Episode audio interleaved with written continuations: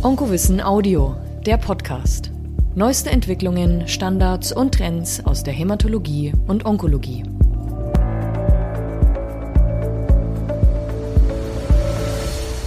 Hallo, meine Damen und Herren, liebe Kolleginnen, liebe Kollegen. Einen schönen guten Tag, guten Morgen, guten Abend, wann auch immer Sie einschalten. Herzlich willkommen bei Onkowissen Audio. Wir wollen heute in diesem Podcast mal ein Thema aufgreifen, was für uns alle in der Medizin hochspannend sein dürfte, nämlich die Entwicklung der künstlichen Intelligenz in der Medizin, speziell in der Onkologie. Und ich freue mich sehr, mit Peter Fasching verbunden zu sein. Äh, Sie kennen ihn alle. Ich brauche ihn, glaube ich, nicht groß vorzustellen. Trotzdem ganz kurz. Er ist Oberarzt der Frauenklinik am Universitätsklinikum Erlangen, hat seit 2011, glaube ich, dort eine W2-Professur für translationale Frauenheilkunde und Geburtshilfe und ähm, ist Leiter der Clinical Trial Unit in der Frauenklinik Erlangen und einer der Koordinatoren des dortigen Brustzentrums und des Genitalkrebszentrums der Universitätsklinik Erlangen. Er war in sehr vielen Brustkrebsstudien Mitglied des Lenkungsausschusses und Principal Investigator und Sie kennen ihn aus vielen, vielen Publikationen.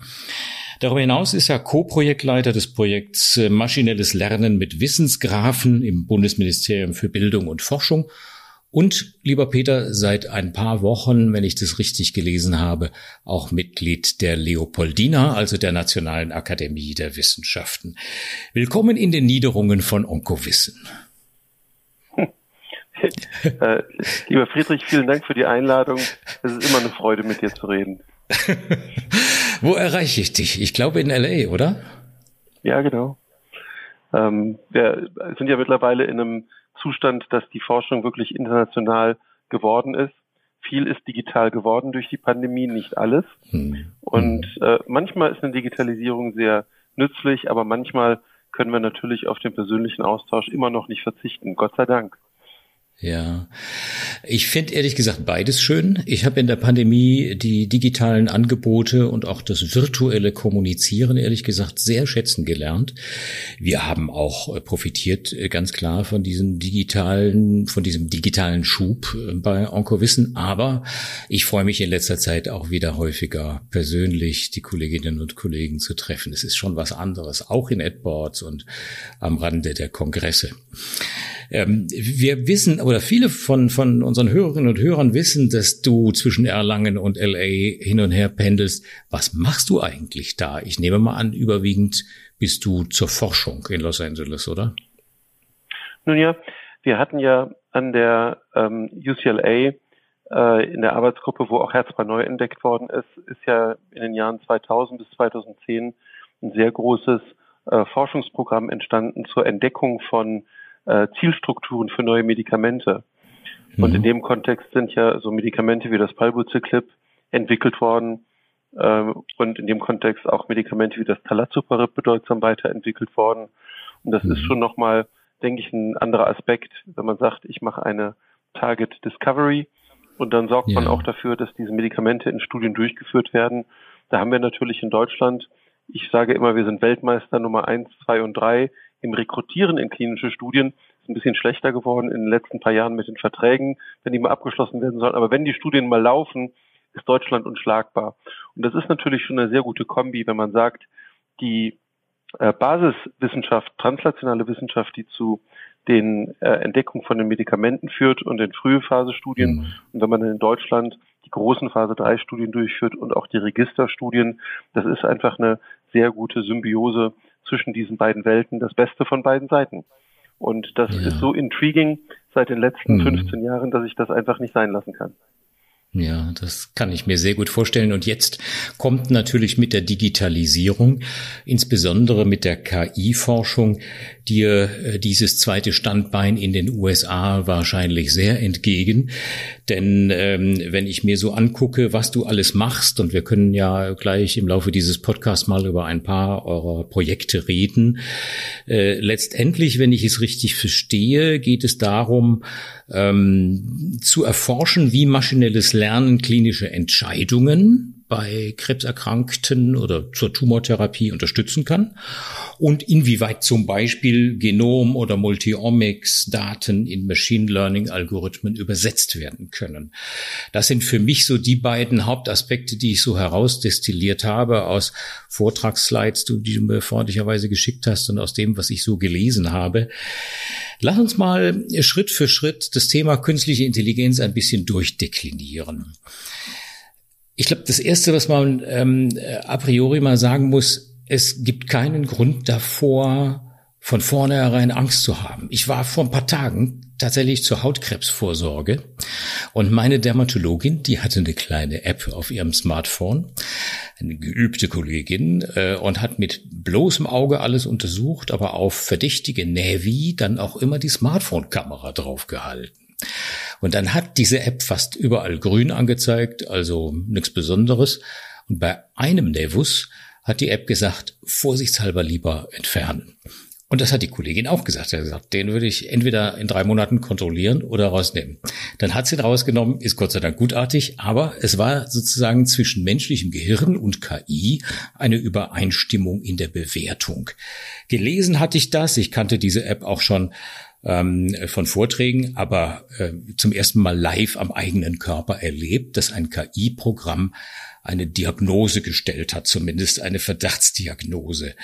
Das ist doch irre. Und wenn ich so lese, was die Pathologen können oder deren KI-Programme, wenn die alleine an histologischen Schnitten sowas wie Mismatch Repair Defekt oder, oder Mikrosatelliteninstabilität äh, schon vorhersagen können oder ein Beispiel aus der Radiologie, MRT-Diagnostik der Mama, dass deren Befunde mindestens so gut sind äh, wie die erfahrene Radiologen. Da muss man sagen, a priori zunächst doch mal eigentlich eine gute Entwicklung, oder? Ähm, es ist absolut eine gute Entwicklung. Äh, wenn man sich im Bereich der digitalen Medizin bewegt, äh, denke ich, ist es wichtig zu verstehen, was sind die Aspekte der Digitalisierung. Und die Aspekte mhm. der Digitalisierung sind nicht nur künstliche Intelligenz. Wir machen ja immer den Scherz in der Community. Äh, wir reden vom maschinellen Lernen, wenn wir unter Wissenschaftlern sind, aber wenn wir Politiker überzeugen wollen, dass da Geld fließen soll für Wissenschaftsprojekte, dann sagen wir künstliche Intelligenz.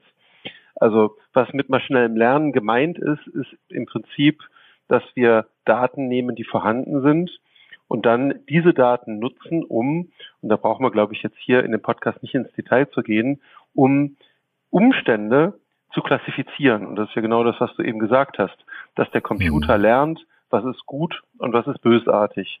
Dass der Computer lernt, was ist eine gute Entscheidung, was ist eine schlechte Entscheidung. Mhm. Oder auch lernt, Informationen einfach nur zusammenzusammeln. Was ist der beste Weg? Was ist die beste Strategie?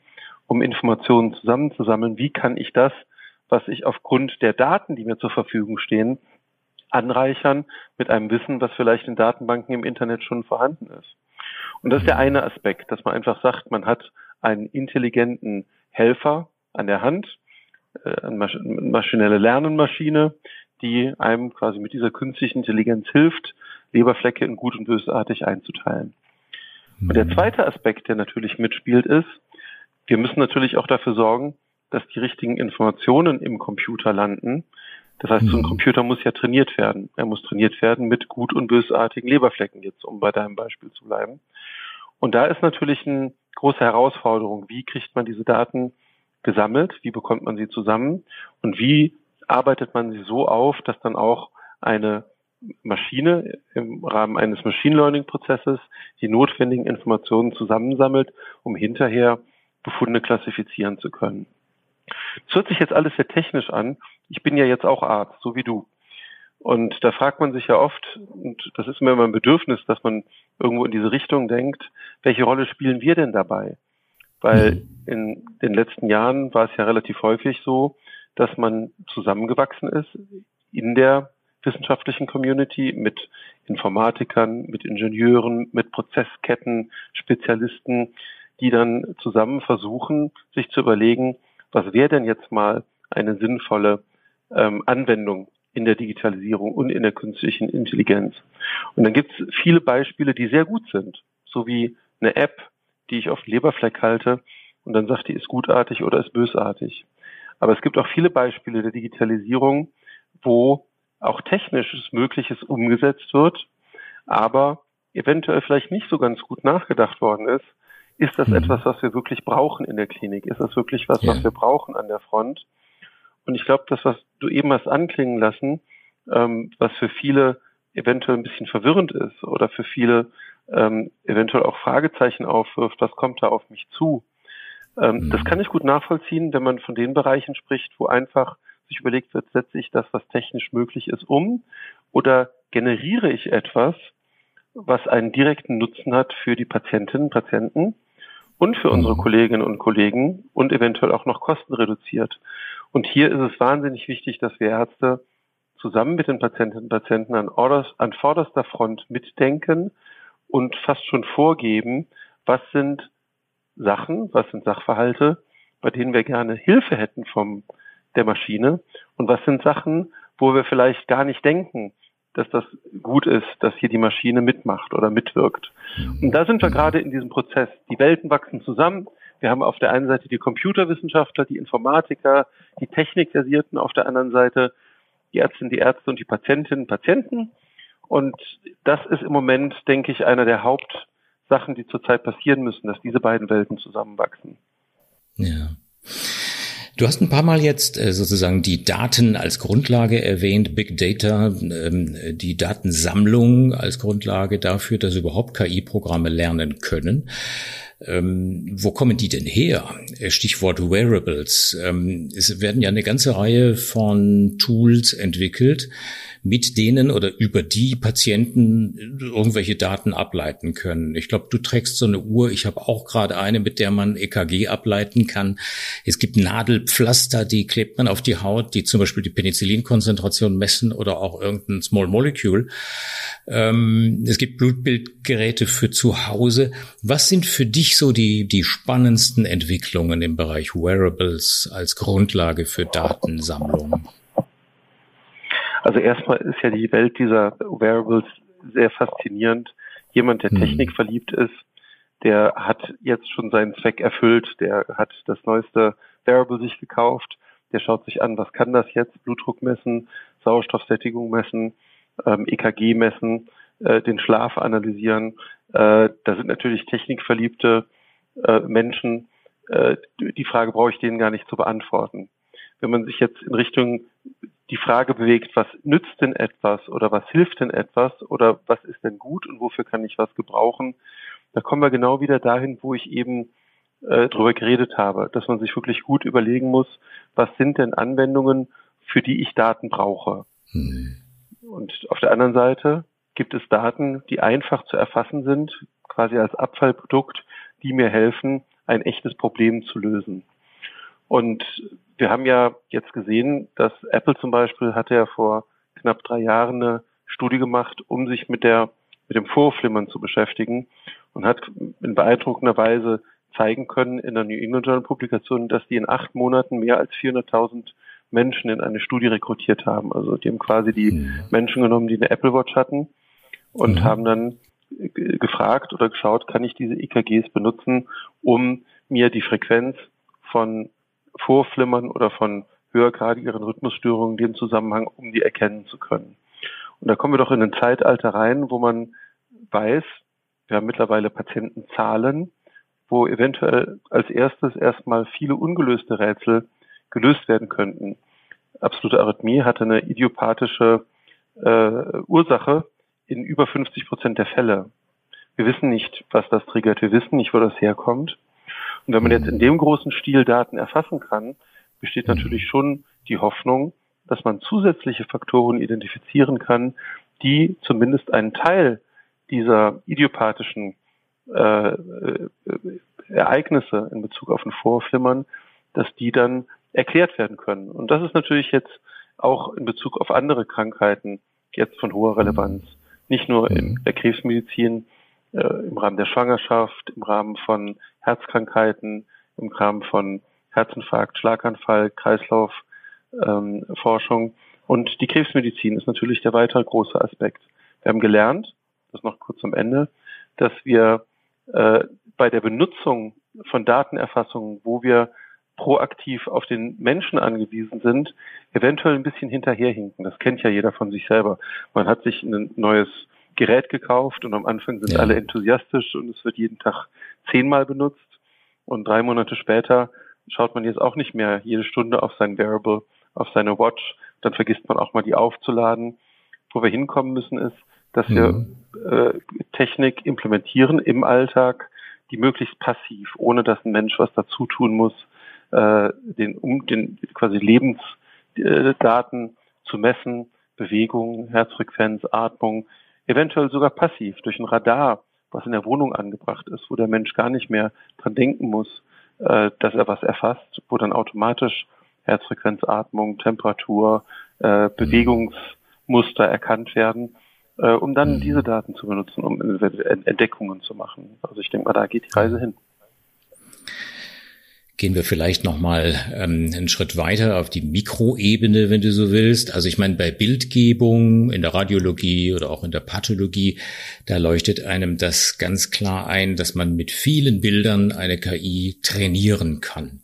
Die lernt und lernt und guckt und guckt und lernt und lernt und irgendwann zieht sie Schlüsse daraus. Ähm, Stichwort Next Generation Genomics. Ähm, kannst du dir vorstellen, dass wir sozusagen eine sowas ähnliches wie eine Face ID, mit der ich mein Smartphone öffne, irgendwann auf molekularer Ebene haben, weil eine KI lernt, einen Menschen sozusagen auf molekularer Ebene zu, zu definieren und zu erkennen und auch Krankheiten zu erkennen? Auf, auf jeden Fall. Wir haben ähm, vielleicht nicht im nächsten Jahr, vielleicht nicht in den nächsten drei Jahren, aber das wird mit Sicherheit etwas sein in der Zukunft, was Standard werden wird. Ob das jetzt in mhm. zehn Jahren sein wird oder in 15 Jahren sein wird oder in 20, kann ich nicht vorhersagen. Wir mhm. bewegen uns im Moment in viel einfacherem Terrain. Ich gebe mal ein relativ gutes Beispiel. In äh, Amerika, Israel und anderen Ländern gibt es ja Firmen, die sich sehr viel mit der genetischen Herkunft beschäftigen.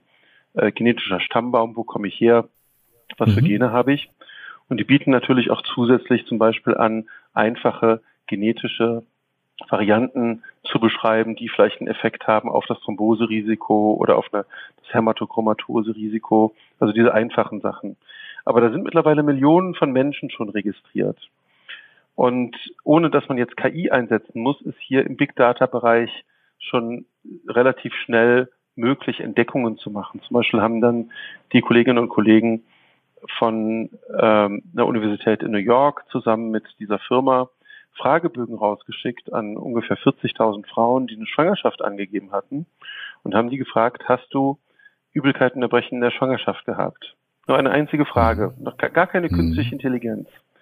Weil aber von diesen 40.000 Frauen eine umfangreiche genetische Information vorlag, konnte durch diese einzelne Frage das hauptsächlich verantwortliche Gen entdeckt werden, was für Übelkeit Wahnsinn. und Erbrechen in der Schwangerschaft verantwortlich ist. Ein Gen, wo kein Forscher bislang dran gedacht hat.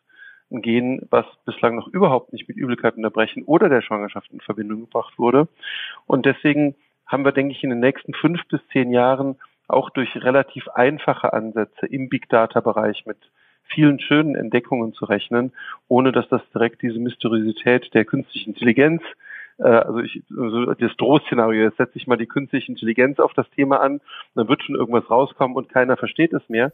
Ich glaube im ja. Bereich der Genomik und auch bei vielen Sachen, die mit Variables erfasst werden, dass wir einfach durch die Fallzahl der Daten in den nächsten fünf bis zehn Jahren viele auch simple Entdeckungen machen werden, die allein deswegen möglich werden, weil so große Datenmengen angehäuft werden. Im nächsten Schritt ist es natürlich dann wichtig, diese Daten auch mit maschinellem Lernen zu durchsuchen und Algorithmen zu etablieren. Aber ich glaube, die nächsten fünf bis zehn Jahre ist jeder noch gefordert und gefragt, eine gute Idee zu haben und mitzudenken, ja. ohne dass der Computer was denken muss. Da werden wir noch früh genug hinkommen, mhm. gehe ich fest von aus. Apropos Ideen, apropos Mitdenken, lass uns mal ein bisschen in die klinische Forschung schauen. Du selber bist ja Mitinitiator des Prägnant-Projektes zum Beispiel. Wie, da uns viele Kolleginnen und Kollegen ja aus der gynäkologischen Onkologie zuhören, äh, wie fließen da digitale Ideen ein? Das ist ein super Beispiel, ähm, weil wir hatten dort eine sehr gute Kooperation mit vielen maschinellen äh, Lernspezialisten und hatten uns gefragt, wie kann man das machen? Und bei den Computerwissenschaftlern kommt oft die Idee auf, gib mir mal all, all deine Daten hm. und dann wird der Computer schon durch eine künstliche Intelligenz irgendwie Sinn daraus machen, irgendwelche Therapieentscheidungen vorhersagen zu können.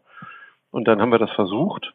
Und dann war das Interessante daran, dass da nichts rauskam. Das war einfach mhm. relativ aussaglos, also aus, aus, aussagekraftlos und die Entscheidung, die der Computer getroffen hat, waren einfach auch nicht zu gebrauchen. Und da haben wir dann so langsam gelernt, dass das, was der Computerwissenschaftler sich vorstellt, dass eine Therapieentscheidung etwas ist, was nicht so komplex ist, einfach gar nicht zutrifft. Du und ich, wir wissen das. Wenn bei einer Krebspatientin, beim Krebspatienten Entscheidungen getroffen werden, man kommt ins Patientenzimmer rein, oft sieht man in einer Millisekunde, geht es dem Patienten gut, geht es dem Patienten schlecht. Hm. Hat die Patientin Probleme im Alltag? Kann die rumlaufen? Kann die nicht rumlaufen? All das sind Daten, die normalerweise zurzeit im Computer noch gar nicht zur Verfügung stehen. Das heißt, der Mensch hat oft relativ schnell eine sehr gute Vorstellung davon, äh, wie geht es einem Menschen. Das hat der Computer erstmal nicht. Zweitens, die Entscheidungen, die wir treffen, sind oft sehr nuanciert. Mhm. Wir treffen nicht eine Entscheidung schwarz oder weiß. Wir treffen eine Entscheidung, wir könnten eine äh, Chemotherapie geben, die relativ aggressiv ist. Wir könnten eine Chemotherapie geben, die nicht so aggressiv ist. Wir könnten eine Antihormontherapie machen. Wir könnten aber auch eine Therapie machen basierend auf molekularen Markern. Und manchmal sind es auch softe Parameter, die uns dazu bewegen, die eine oder die andere Therapie zusammen mit der Patientin zu entscheiden und keine harten Fakten. Das heißt, man müsste erstmal in dem Bereich, wo wir zurzeit arbeiten, für den Computer eine relativ einfache Fragestellung finden. Und das haben wir dann im Prägnant auch gemacht. Da waren die CDK4-6-Inhibitor noch nicht zugelassen. Und in der Erstliniensituation war ja damals die Entscheidung, gebe ich eine Chemotherapie der Hormonrezeptor positiven Patientin oder gebe ich eine Antihormontherapie. Das war ja früher, da hatten wir ungefähr 50-50. Die 50 Prozent der Patienten haben ungefähr eine Chemotherapie bekommen, First Line. Man mag es kaum glauben, weil die Leitlinien was anderes uns vorgeben, aber es war so. Und 50 Prozent der Patienten sollten eine Antihormontherapie bekommen. Und das ist natürlich für einen Computer ein relativ guter Sachverhalt, um dort mal anzufangen zu üben. Auch der Computer muss üben. Das heißt, maschinelles Lernen. Und so wie ein Kind lernen muss, muss auch ein Computer mal anfangen zu lernen mit einfachen Beispielen. Und das haben wir dann in Prägnant gemacht. Der Computer hat das versucht zu lernen an ungefähr 1000 Patienten. Wem sollte man am liebsten eine Chemotherapie geben? Wem sollte man am liebsten eine Antihormontherapie geben? Mhm. Und dann haben wir 100 Fälle nochmal eingeschmuggelt in die Tumorkonferenzen. Also mhm. Fälle, die die Kolleginnen und Kollegen schon mal gesehen haben. Vor okay. einem halben Jahr, vor drei Monaten, vor vier Monaten.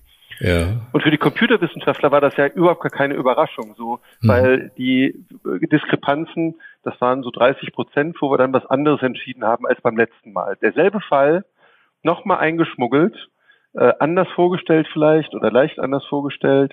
Und in 30 Prozent der Fälle hat dann, die, haben die Kolleginnen und Kollegen nicht mehr gesagt Chemotherapie oder Antihormontherapie, sondern das andere. Mhm. Die Nichtärzte haben gesagt, das ist ganz normal. Wenn ich zum einen Arzt gehe, sagt er das eine. Wenn ich zum anderen Arzt gehe, sagt er was anderes. genau. Und wenn ich dann dem einen sage, was der, und wenn ich dem genau. einen dann was sage, was der andere gesagt hat, dann sagt der eine meistens, kann man machen, muss man nicht, oder der sagt mir, sollte man lieber nicht machen. Also für die war das gar nichts Besonderes, diese Diskrepanz. Also ich war überrascht, aber für die Nichtärzte war das überraschend. Und es gab aber auch ungefähr 25 Prozent Diskrepanz mit dem Computer. Und dann haben wir die Fälle verblindet den Ärzten nochmal vorgelegt und gefragt, wie sehr bist du denn mit der alternativen Therapieentscheidung einverstanden? Hm. Und interessanterweise war die Haltung sehr ablehnend den ehemaligen Kollegen gegenüber. Also wenn die Kollegen eine andere Meinung hatten, dann war man doch meistens relativ bestimmt und gesagt, nee, das würden wir lieber nicht machen. Während wenn der Computer die alternative Entscheidung getroffen hatte, ähm, dann kam doch oft auch raus, ja, die alternative Meinung könnte akzeptiert werden. Und das war doch ein relativ interessantes ähm, Experiment, wo man sich langsam herantastet an die Fragestellung, kann der Computer einem helfen, Therapieentscheidungen zu treffen und vor allen Dingen auch, warum andere Therapieentscheidungen getroffen werden, dass der Mensch sich auch intellektuell damit auseinandersetzen kann. Weil wir müssen schon vorsichtig sein, wenn wir äh, zentrale Punkte dem Computer überlassen. Einfaches Beispiel. Wenn jetzt die Roboter kommen, da wird jeder einverstanden sein, wenn die uns die Spülmaschine ein- und ausräumen, weil wenn der Roboter mal ausfällt, das ist einfach erlernbar und das kann ich jederzeit wieder übernehmen. Wenn man aber sagt, sollte der Roboter die Kinder zur Schule bringen oder sollte der mhm. Roboter die Kinder von der Schule abholen, äh, sollte der Roboter mit den Kindern die Hausaufgaben zusammen machen, was mit Sicherheit mhm. irgendwann möglich ist, mhm. da wird jeder instinktiv sagen, lieber nicht, mhm. weil da gehen Fähigkeiten verloren, da gehen Möglichkeiten verloren, da geht Erfahrung verloren und umgekehrt muss man sich natürlich auch in der Klinik fragen, was sind Sachen, da möchte man, dass die Maschine das macht und was sind vielleicht auch Sachen, wo es gefährlich werden könnte, wenn die Maschine das macht. Das heißt, wir müssen uns wirklich vorsichtig rantasten, wenn wir die Maschinen damit beauftragen, Aufgaben von uns Menschen zu übernehmen und immer mhm. gut, so wie beim Arzneimittel, die Nebenwirkungen Absolut. dran denken, ja. gibt ja. es hier Probleme, die entstehen könnten, wenn wir das machen.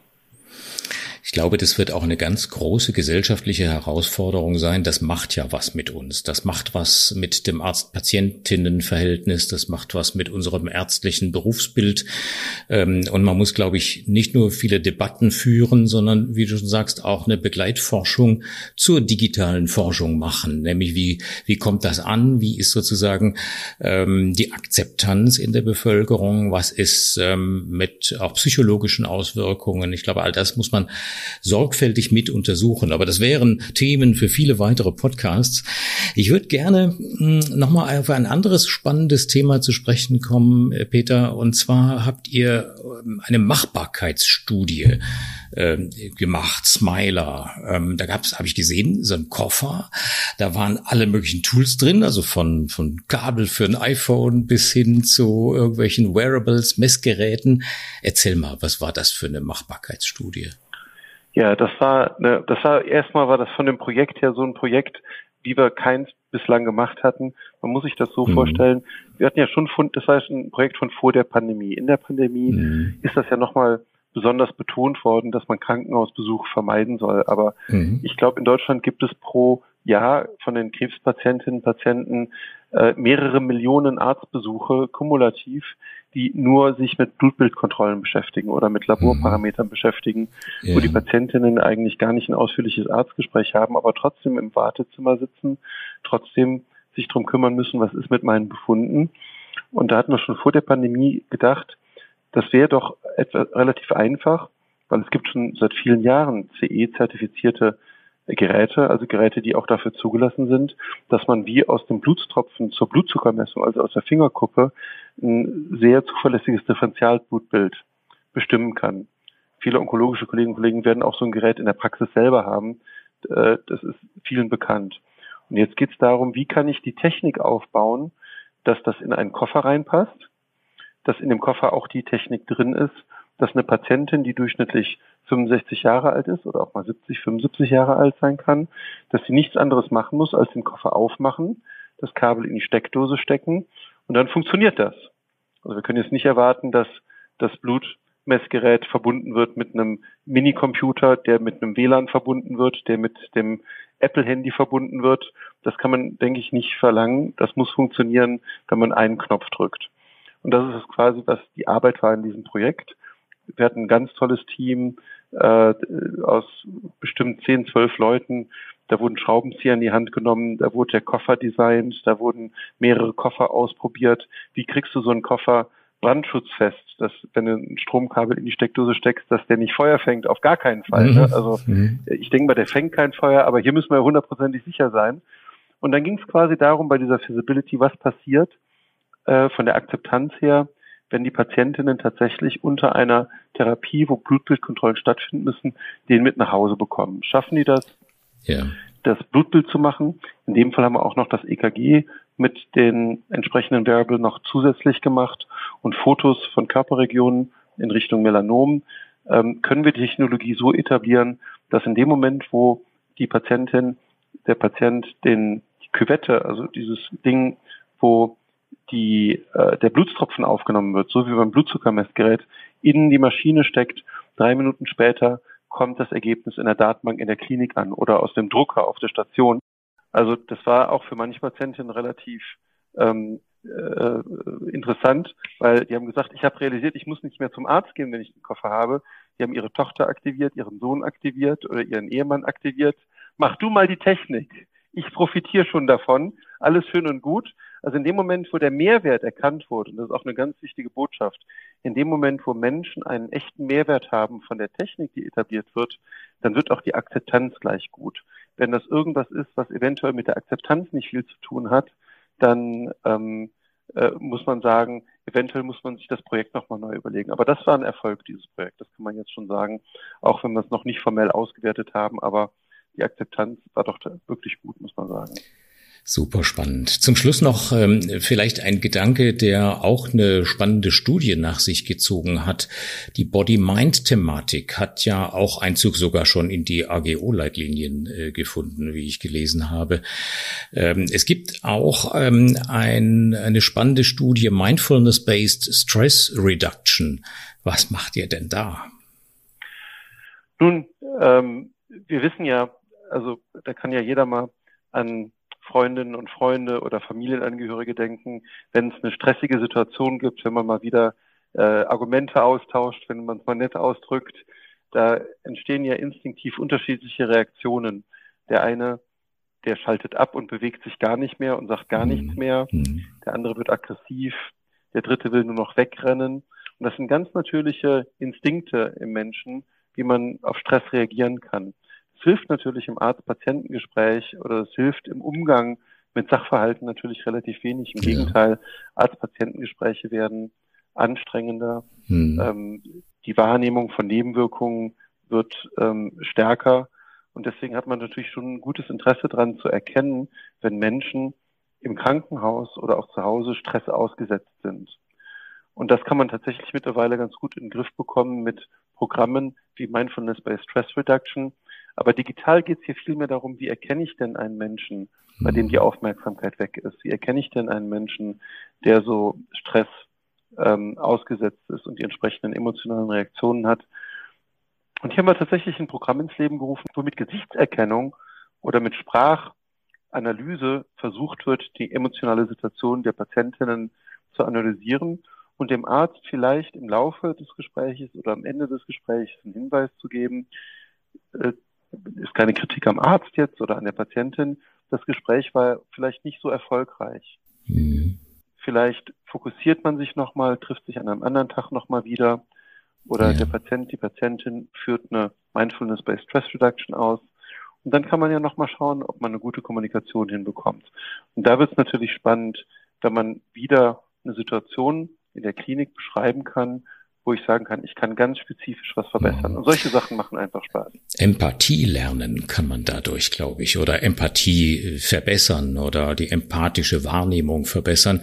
Ich glaube sowieso, dass mit zunehmender Implementierung digitaler Tools und insbesondere auch mit zunehmender Einführung von KI-basierter Diagnostik und Therapieentscheidung der Arztberuf ein bisschen weggeht von der Routine Diagnostik und wieder ein, ein sehr empathischer Beruf werden wird. Insofern, ich persönlich habe ähm, ähm, eigentlich viel mehr Hoffnung als Sorgen. Trotzdem muss alles das, was wir diskutiert haben, natürlich auch ähm, genauso ernsthaft mit ähm, erwogen werden. Was hat's für Kollateraleffekte? Wir müssen alle mitnehmen. Ähm, aber da machen wir vielleicht lieber auch nochmal separate Talks dazu. Peter, für heute ganz herzlichen Dank. Du hast uns einen sehr, sehr schönen breiten Überblick gegeben über das, was es alles gibt in der KI-Forschung von der Genomanalyse bis hin zu Mindful äh, Stress Reduction. Und ich glaube, dass das für unsere Hörerinnen und Hörer vielleicht ein ganz schöner Überblick ähm, sein kann. Und danke dir sehr herzlich und grüß dich äh, nach Los Angeles. Tschüss. Friedrich, es war mir eine Freude.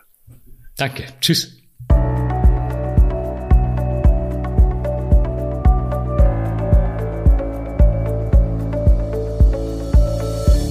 Sie wollen noch mehr? Kein Problem. Schnell und kostenlos registrieren und Zugriff auf das gesamte Angebot von onkowissen.de erhalten. Geht ganz einfach. Der Link ist in den Show Notes.